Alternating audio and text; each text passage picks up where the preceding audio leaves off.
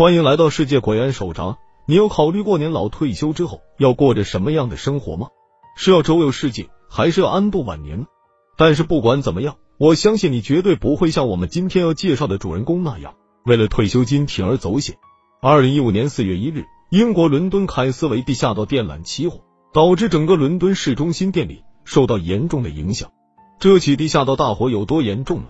火焰直接从井盖里喷出，数千人从受到影响的办公区域撤离。这场大火维持了三天，最终才被扑灭。而就在此时，一宗英国最大窃盗案正在默默的进行当中。一伙七人团队按照原定的计划，就在复活节周末年假期间，选择在伦敦哈顿花园安全保险公司进行窃盗活动。为什么这一伙窃盗团队选择在这里下手呢？哈顿花园是著名的伦敦珠宝区和英国钻石贸易中心。因为哈顿花园保险公司是英国最早提供保险箱服务的公司，而且自一九五四年以来，公司信誉良好，得到多间企业的信赖。有很多的公司乃至珠宝商将机密文件、现金、珠宝等贵重的资产存放于此。四月三日这天晚上，哈顿花园的防盗系统一度被触发，自动发了一封简讯给哈顿花园的安保人员。安保人员马上赶到现场，检查前门是否被破坏，但是因为没有听到任何的声音。而且没有发现任何的问题，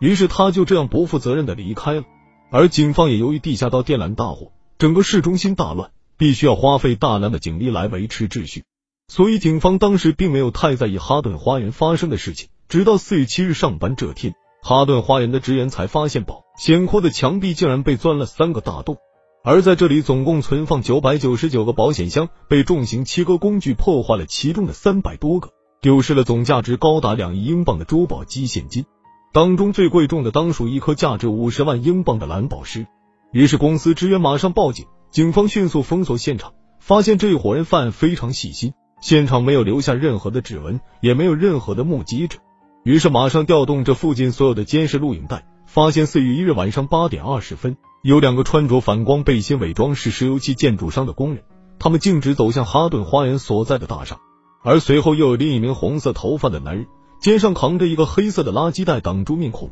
躲避监视器。他们一前一后走进了哈顿花园大厦，而随后一辆白色的厢型车也停在哈顿花园正门口的位置。这伙人从车上抬下了一个疑似装着重型工具的蓝色垃圾桶，不过他们似乎事前就做过万全的准备，没有任何的一个监视器直接拍摄到他们的脸。这个窃盗团伙带着他们的装备。从逃生梯进入到地下室，然后由其中的两个人让电梯升至二楼，再让电梯断电，其余的人则从电梯的井道进入到保险箱所在的楼层，而不需要破解或损毁任何需要安全密钥的大门，最后再用工具破坏掉铁闸，直接来到保险箱所在的位置。接下来就是最麻烦的那道金库大门。我们看过众多的窃盗电影，银行的金库大门通常都是需要各种的密码锁、指纹辨识，甚至是虹膜辨识。那你们猜猜这个窃盗的团伙是如何破解掉这道笨重的金库大门？还记得他们从白色的箱型车抬下来的蓝色垃圾桶吗？原来这里面装的是一些零配件，组装完成后是一个重型工业使用的专业打孔器。他们使用打孔器在混凝土做成的墙壁钻了三个连起来的大洞，这三个大洞刚好可以容许一个人进入到保险箱里，根本就没有碰到过那扇笨重的金库大门。别看我说起来简单，使用这个重型工具是需要专业的技能，而且每个洞至少需要三十分钟才能打通。结果这个窃盗团伙虽然准备万全，但是却犯了一个致命的错误。他们原本有一个水锤器，是为了要破坏挡在洞后面的不锈钢柜子，而这个柜子装着人手根本无法推开的贵重物品。岂料他们带的水锤器居然损毁，眼看着上十亿的东西触手可及，但是却被一个铁架子挡住，于是这个团伙只能作罢。虽然当时时值复活节连假，但是夜长梦多。其中一名团伙开着自家的白色宾士，就在市中心买了一台新的水锤器，并在第二天返回哈顿花园取走了珠宝及现金。但是在市中心购买一台重型工具是非常显眼的。警方就是透过监视录影，发现这台白色宾士在四月一日出现在了窃盗地点，并且在第二天出现在了五金卖场。于是循着这条线追踪到了这辆白色宾士。属于一个叫做约翰·考林斯的七十四岁老人。警方一开始无法相信，这个老人居然是英国最大窃盗案的团伙之一，于是开始密切的关注这个老人的一切行程。结果发现他与另外一名五十八岁的男性丹林乔斯在四月二日这天一同出入那家，刚好卖掉一台水锤器的五金卖场。经过警方的询问，他们两人正是当天购买水锤器的人。警方也不急着逮捕他们，而是希望通过追踪这两个人，把真正在背后企划着宗案子的人逮捕归案。之后，警方在两个人的电话记录中发现，就是哈顿花园抢案前夕，他们还曾经跟一个叫做等六十七岁老人特里帕金斯长时间的联系过。于是，警方分成三个小队，分别严密的监视这三个人。最终发现，这三个人某一天与另外一名叫做布朗瑞德尔的七十六岁老人在一家酒吧集合。通过搜证发现，这个布朗瑞德尔正是这场窃盗案的真正首脑。但是，这个布朗瑞德尔是一个七十六岁的老人，他怎么可能有那个能耐去策划一场窃盗事件？而且丢失的总价值居然还是英国历史最高的两亿英镑。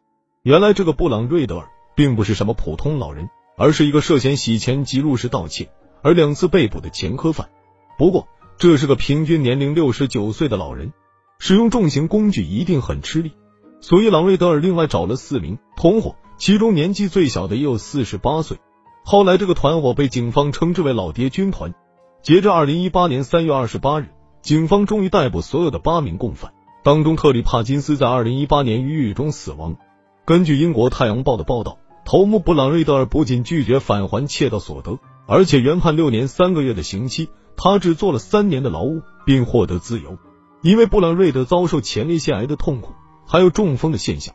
不过，据报道，他的儿子不久才刚换了一辆新的保时捷跑车。这宗英国最大窃盗案，警方仅仅依靠一个监视画面，就将整个老爹军团挖出。最重要的原因是，丹林乔斯的手提电脑竟然在事后还保留着他们所有计划的档案。浏览重型工业用具的页面，居然也停留在浏览器上。警方在受访时也惊讶的表示，很难想象他们在犯难后，居然没有把手机、笔记本电脑处理掉。最惨的当属哈顿花园的安全保险公司，他们失去了客户的信赖，没过多久就破产清算了。好了，今天的节目就到这里。如果有你有什么想说的，欢迎留言告诉我。如果你喜欢我们的故事，请点击订阅、点赞、多多评论，感谢大家，咱们下期节目见。